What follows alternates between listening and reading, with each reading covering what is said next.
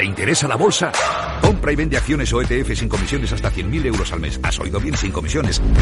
Más de 550.000 clientes ya confían en XTB. Abre tu cuenta totalmente online.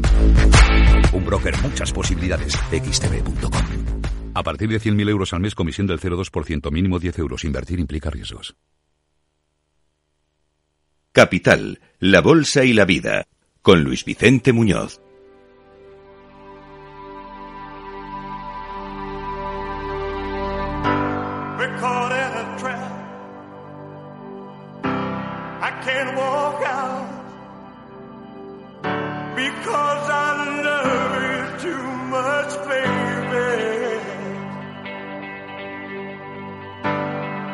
Can't you see what you're doing to me? When you don't believe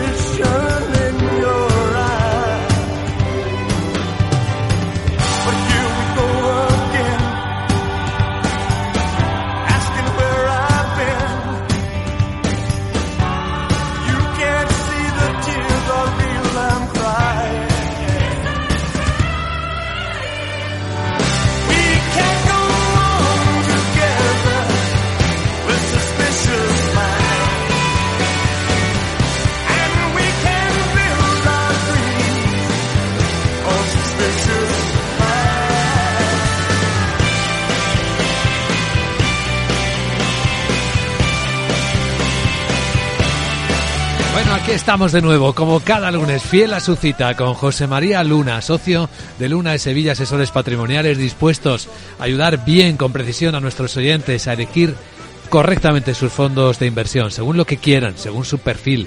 Cada persona lo tiene distinto. Hola José María, muy buenos días. Muy buenos días. ¿Qué tal?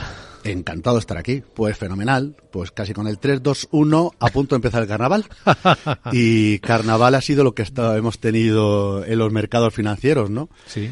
Que dicen que hasta en febrero, y esto ya, esto, esto que voy a decir ahora ya es más propio mío, eh, hasta febrero dice- dicen un banquero central se puede volver chirigotero, ¿no? No parece que fuera a vestirse de chirigoteros los banqueros centrales después de las intervenciones, pero después de releer eh, las palabras que, que dijo Powell, eh, yo creo que mm, no muy cercanos están eh, la bajada de tipo de interés después de los datos de, de- empleo de Estados Unidos, pero muy probablemente antes de lo que de lo que pensábamos, no los que decíamos en marzo, pero no en el segundo en el segundo semestre, ¿no? Y eso sin duda alguna sigue sosteniendo a los distintos mercados de capital, ¿no? Mientras llega pues evidentemente no olvidemos que no hay carnaval sin cuaresma, con lo cual algo de volatilidad probablemente tendremos en los mercados financieros, ¿no? Y siempre hay alguna alguna excusa. Pero mientras llega esa cuaresma, disfrutemos del carnaval. Efectivamente, creo que es un mensaje sabio, estupendo para comenzar este consultorio. Ya que citas a Powell y cómo leerlo, pues eh, seguramente no hay nada mejor como no solo escuchar sus palabras, sino también hacer ese ejercicio de leer sus labios, ¿no? Como solemos Ah, decir. sí, sí, sí, que aunque parezcan las, eh, la misma cosa, pues eh, no es la misma. With the economy strong like that, we, we feel like we can approach the question of when to begin. Dice que con esta economía así de fuerte creemos que podemos abordar con cautela la cuestión de cuándo empezamos a reducir los tipos de interés. Pero queremos ver más pruebas de que la inflación se mueve de forma sostenible hacia el 2%. Como siempre. O sea, este es su objetivo. Y quiere estar convencido. Hasta que no esté convencido, cautela. Va a ir despacito, vamos. Va a ir despacito. Y no va a ser una línea, y no va a ser lineal, probablemente las bajadas de tipos de interés, salvo que re- las retrasara, que entonces sí que probablemente fueran, eh, vamos, al menos es el escenario central que nosotros manejamos, eh, cuanto más retrase las bajadas de tipo de interés, probablemente tengan que ser más concadenadas en el, en el tiempo, ¿no? Pero es cierto, el proceso desinflacionista en Estados Unidos es claro. Ellos tienen una ventaja respecto a, Europa en cuanto a la propia fortaleza de la economía norteamericana, que en ese sentido puede eh, medir mejor los tiempos. Otra cosa es el Banco Central Europeo que a lo mejor pues pues tenga que hacerlo eh, de forma a lo mejor menos ordenada, sobre todo por la debilidad de la, de la economía de la eurozona. Y, y la semana pasada, después de las turbulencias que empezábamos a ver en los mercados, en, en los bancos regionales norteamericanos, como consecuencia del, del mercado inmobiliario comercial, que alguno opinaba, a lo mejor esto presiona al señor Powell a, a, bajar tipos. No, no lo creo. No lo creo. No lo creo básicamente porque no es un riesgo sistémico como pudiera ser en cierta medida a lo mejor lo que vivimos el pasado año, ¿no? No creo que por ahí vaya a venir la presión. Probablemente, ya digo, eh, antes de que acabe este primer semestre tengamos la primera bajada y luego irá midiendo cuándo seguir corrigiendo los tipos, es decir, bajándolos. Eh, pero también hay que pensar que en ese proceso de bajada de tipo de interés la liquidez es enorme. Año electoral, mucha liquidez, con lo cual, aunque vayamos a tener ciertos sustos, el fondo de mercado, desde mi punto de vista, sigue siendo positivo. Es verdad que hay mucha exuberancia en muchos valores y es lógico que haya esas caídas, con lo cual la mejor manera es estar bien informado, como Capital Radio, y bien asesorado con asesores financieros. Pues esos son consejos muy sabios. Por cierto, para las personas que nos siguen en Sevilla o están cerca de Sevilla, precisamente con Caser Asesores eh, Financieros, la entidad que disfruta pues del trabajo de personas con este rigor profesional como José María Luna y su equipo, con Caser vamos a hacer un Investment Summit, un encuentro de inversión en Sevilla el próximo martes 20 de febrero. Estamos a dos semanas. Eh, esto es un encuentro que tiene como objetivo analizar las perspectivas macroeconómicas y también escuchar en una ponencia magistral a alguien que nos va a hablar de una cosa muy fascinante, cómo la inteligencia artificial está cambiándolo todo en el mundo del asesoramiento financiero, cómo está siendo un factor disruptivo. Salvador Más, CEO y fundador de GPT Advisor, nos dará esa explicación. También va a estar con nosotros Manuel Alejandro Cardenete, uno de los catedráticos de Economía de la Universidad de Loyola con mayor prestigio para hablarnos de cómo viene el escenario macroeconómico. Y va a estar Asier Uribe Echevarría, el director de Casa de Asesores Financieros, también compartiendo las claves para gestionar los patrimonios en este año 2024. Es una jornada de especial interés para agentes financieros o para quienes tengan atracción por este mundo del el asesoramiento financiero. Así que si alguien desea acompañarnos, estaremos felices de que lo hagan. Va a ser en la Cámara de Comercio de Sevilla, martes 20 de febrero a las 5 de la tarde, de 5 a 7. Y luego nos tomaremos algo juntos. Para reservar la plaza es imprescindible, la dirección es eventos arroba capitalradio.es. Así que ahí, ahí estaremos. Preguntas para José María Luna. Eh, tenemos aquí un montón, como siempre. Eh, voy a empezar por el WhatsApp o por el correo. A ver, el WhatsApp, para escuchar mejor a nuestros oyentes en el 687-050-600. Buenos días, ¿qué tal? Hola, buenos días. Mi nombre es Margarita y le quería hacer una consulta al señor José María Luna. Sí. Eh, si considera que sería un buen momento para ir tomando una pequeña posición en el fondo de ese Euro Government Bond Index. He visto por que tiene más o menos una duración de 7, algo. Eh, le agradecería si me puede decir cuál es su opinión. Muchas gracias y buen día para todos. Pues muchas gracias por la pregunta. Yo, eh, Margarita, eh, creo que es pronto a la hora de tomar posiciones en deuda pública y deuda con duración. Hay varios factores que tenemos que tener presentes los mensajes, no solo los mensajes por parte de los, de los grandes bancos centrales, en este caso tanto del Banco Central Europeo como de la propia Reserva Federal Norteamericana, rebajando expectativas en cuanto a bajadas inminentes de tipos de interés. Eso sin duda alguna, y sobre todo la intervención del señor eh, Powell, eh, bueno, pues tens, tensó un poquito más las curvas de tipo de interés de más del medio y del largo plazo, con lo cual comprar ahora mismo un fondo que está invirtiendo precisamente en ese segmento, lo que supondría es, por esa subida de tipo de interés, ligera subida de tipo de interés, caídas en los precios. Pero luego hay otros dos factores que, otros, u otros factores que, que no debemos de, de, de olvidar, ¿no? Uno de ellos eh, es importante y es precisamente mm, el aluvión, yo lo comentaba la pasada semana, el de emisiones de deuda pública que vamos a tener precisamente tanto en Estados Unidos como en la parte europea. Y eso, sin duda alguna, pues puede tensionar en cierta manera los tipos de interés del tramo que nos que nos señala ahora mismo, ¿no? Yo, eh, Margarita, lo que le diría es que habiendo plazos eh, o tramos de la curva de tipos más corto, con una buena rentabilidad, me centraría ahí. Es decir, mejor que la deuda pública en estos instantes, la deuda corporativa. Y mejor que sea eh, de duraciones medias altas, duraciones más cortas. Habrá momento de tener posiciones más de largo plazo, pero ahora, sobre todo en el muy corto plazo, sería algo más paciente y más prudente. Muy bien, pues en el correo electrónico nos escriben muchas personas, vamos a ver. Eh, La primera que tenemos aquí es de Pedro UL. Buenos días, José María. Como mixtos y alternativos y con un peso del 25% de la cartera, tengo fondos, eh, el MFS Prudent Wealth A1 en euros. Luego tiene el Dunas Valor Flexible, el GS Alt Beta P Cap en euros, el Avantage B. ¿Qué opinión tiene sobre ellos? ¿Cree que se complementan bien o quitaría o añadiría algún fondo? Mi perfil es de riesgo medio alto y tengo 55 años. Muy bien. Muy bien, Pedro. Eh, se complementan perfectamente entre ellos. Eh, son productos eh, realmente de gestión activa, flexible. Avantage Fund, por poner un ejemplo, se combina muy bien con el Dunas Valor Flexible, por poner un ejemplo de, de, de, de, un par de los, de los cuatro fondos que nos cita, ¿no?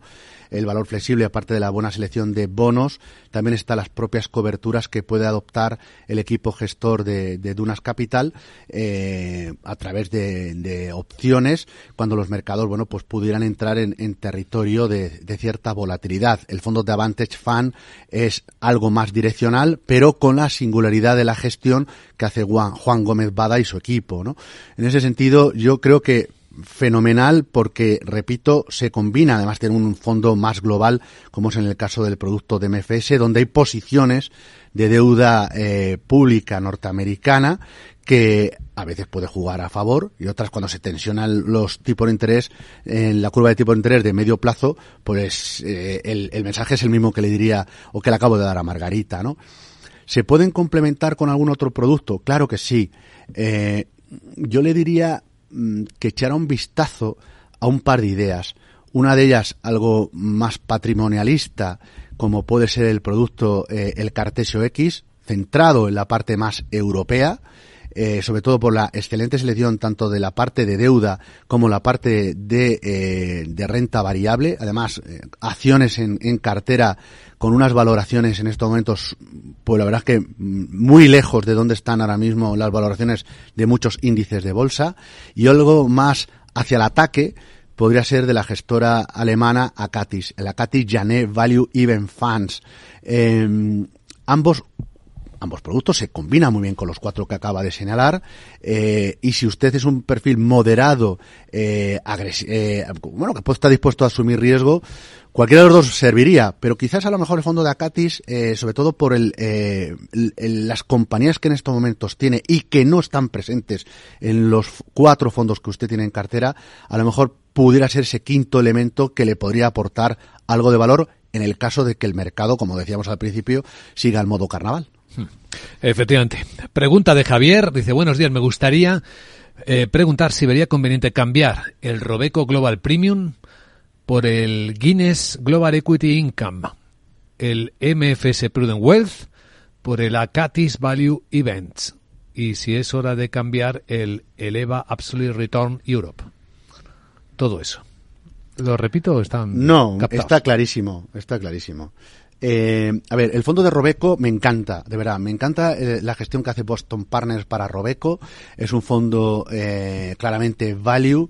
Quizás el problema en estos momentos que tiene este fondo de inversión es eh, el peso relevante que tiene tanto en el sector industrial como en el sector de la energía y algo que tiene en el sector financiero, sobre todo norteamericano. Eso en el actual contexto, que esto es muy cambiante y, puede haber una rotación o una simple reversión a la media del growth hacia el value y evidentemente pues este fondo que hoy parece que brilla menos volviera a tener el brío que tuvo en el pasado eh, pero probablemente tenga todo su sentido a través del fondo de la gestora Guinness, puesto que con una vocación también value, sí se centra en una serie de compañías que por rentabilidad por dividendo eh, pueden en el actual contexto, y al menos en el medio plazo, aportar algo más de valor.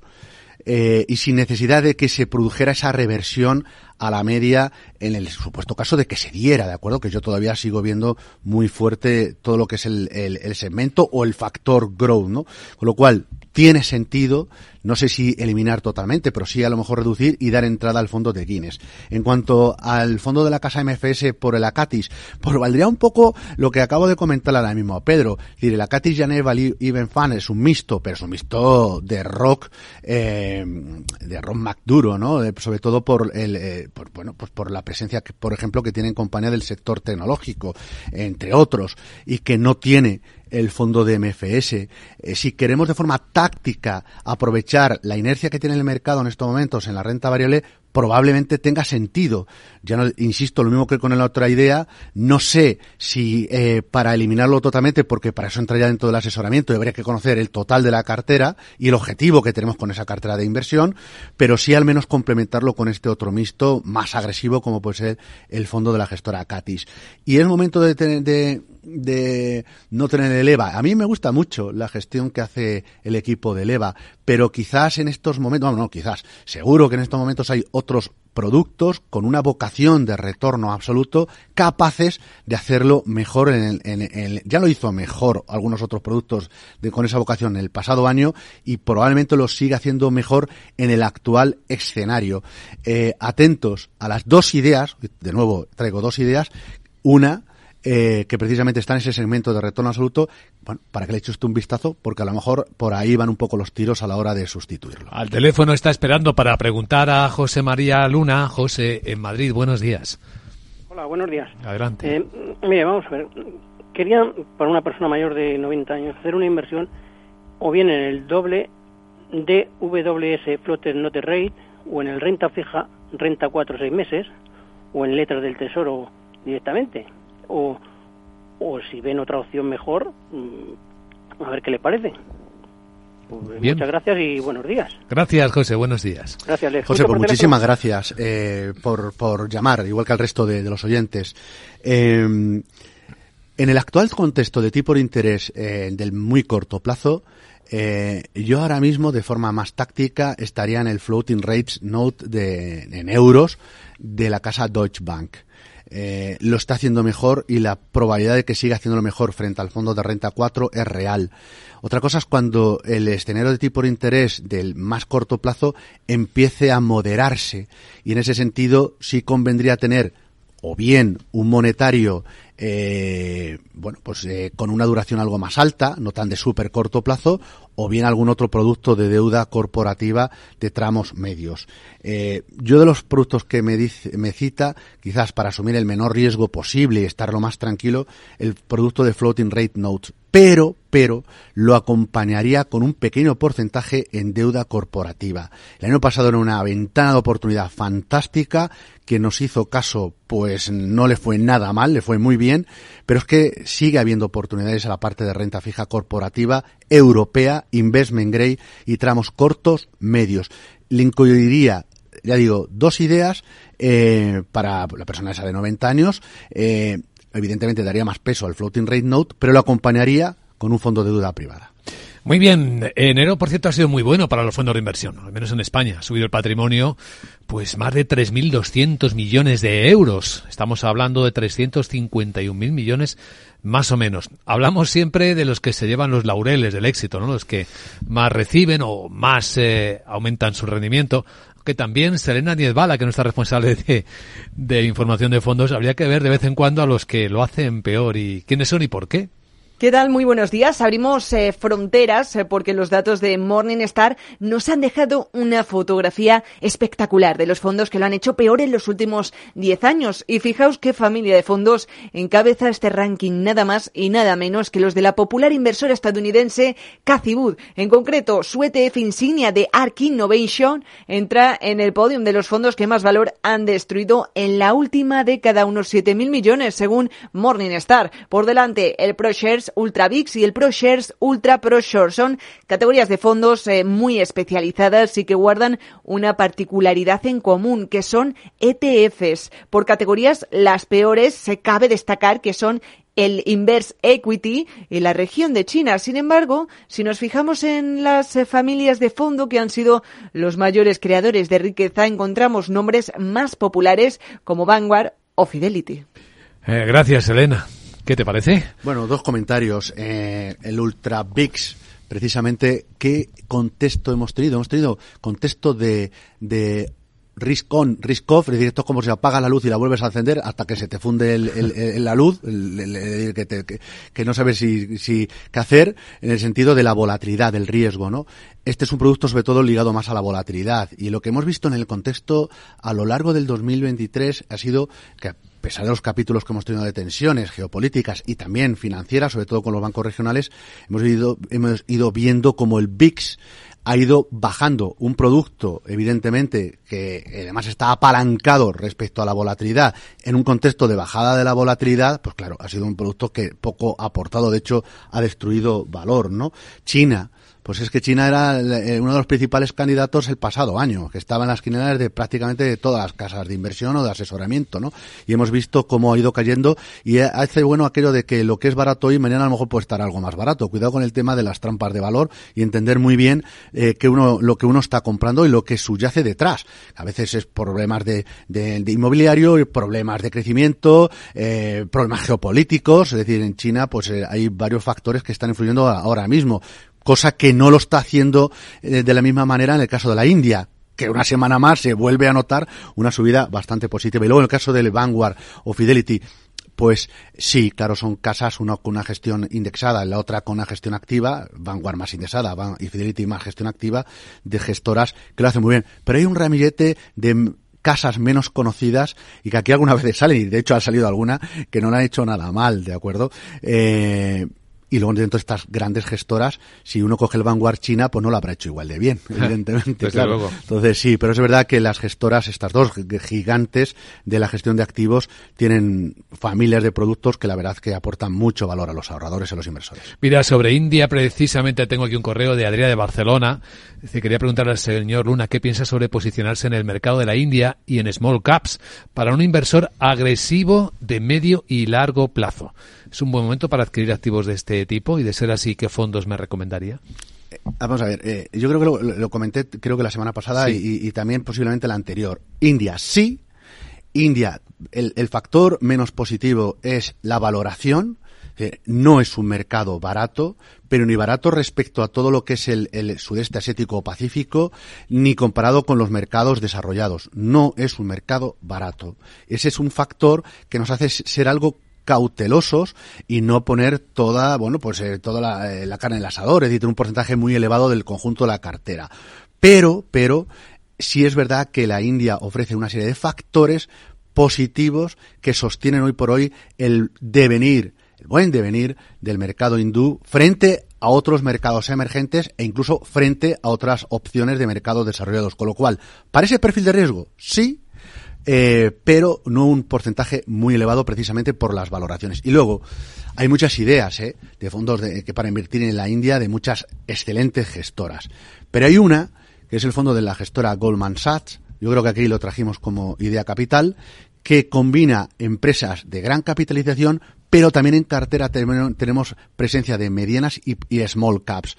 Con lo cual, el fondo de la gestora Goldman Sachs India probablemente sea una de las ideas que mejor se ajustan a lo que nos están preguntando. Muy bien, hablando de ideas, ya sé que estáis esperando las ideas capitales que cada lunes nos trae José María Luna. Pues ahí van. Te escuchamos, José María. Bueno, pues la primera, mmm, menos agresiva y alternativa una alternativa a estudiar frente al producto de la casa Eleva, ¿no? Ese producto de la casa BlackRock sería el BSF BlackRock Systematic US Equity Absolute Return. Es un producto que, como su nombre dice, traducido al castellano, sería un producto de objetivo de rentabilidad absoluta, es decir, tratar de ganar, tratar, no es un garantizado, tratar de ganar siempre en, cualquier tipo de escenario, combina la selección de activos a través de, de, de un proceso sistemático, es decir, mucha máquina, de inteligencia artificial, por cierto, con criterios de ESG. Y ahora mismo eh, lo está haciendo fantásticamente bien dentro de ser un producto de estas características, porque como posiciones compradas está el sector salud, la tecnología o el consumo discrecional y está corto en energía y el sector industrial, algo que por ejemplo decíamos antes con el fondo de Robeco que le estaba lastrando este producto. La segunda idea, la primera retorno absoluto de la casa BlackRock, la segunda idea, para aquellos que de forma táctica quieran todavía seguir apostando por la tecnología, el PicTech Digital. Invertimos en innovación, pero innovación de la buena, que he visto antes que había algún producto de innovación que no lo había hecho especialmente bien. Big Data, inteligencia artificial, videojuegos, etcétera. El, de los tres gestores, uno de ellos, John Gladwin, trabajó en el equipo de tecnología tanto de BlackRock como de Polar Capital, dos de las mejores gestoras, gestoras a la hora de invertir precisamente en tecnología. Y en cartera vamos a tener Meta, Amazon, Alphabet, Microsoft, Nvidia, Taiwan Semiconductor, Netflix, seguramente esos nombres les suenan y mucho, ¿verdad?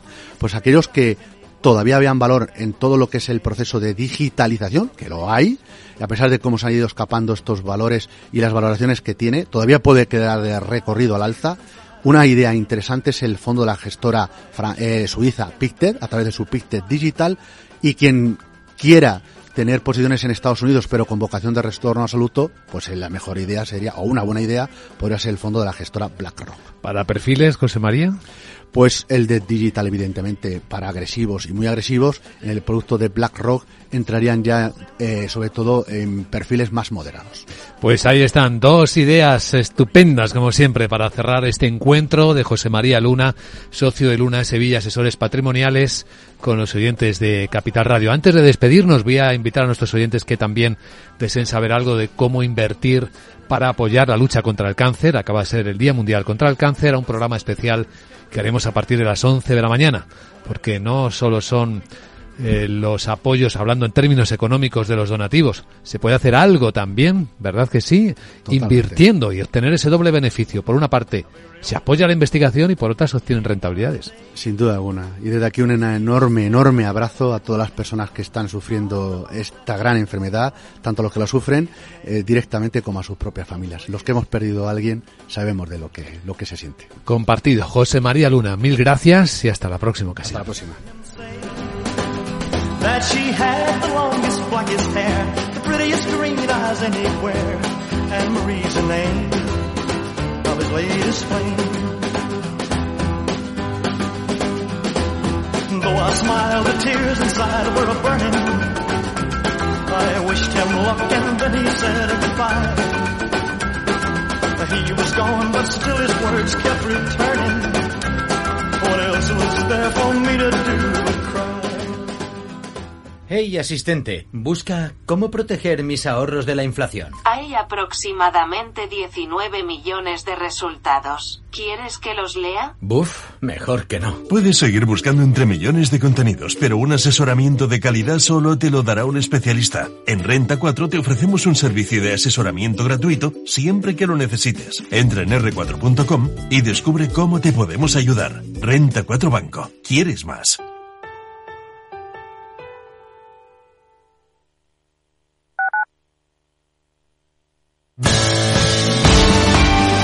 Capital Radio. Siente la economía.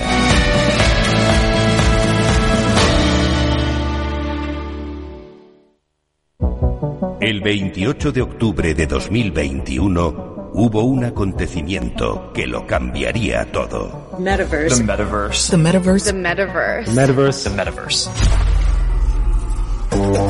Llega a Capital Radio la nueva temporada de Metaverso en la Frontera. Los lunes de dos y media a 3 de la tarde navegamos por la actualidad tecnológica, Web 3, Metaverso, inteligencia artificial y mucho más. Con Selena Niedbala. No te lo puedes perder, porque lo que pasa en el metaverso se queda en el metaverso.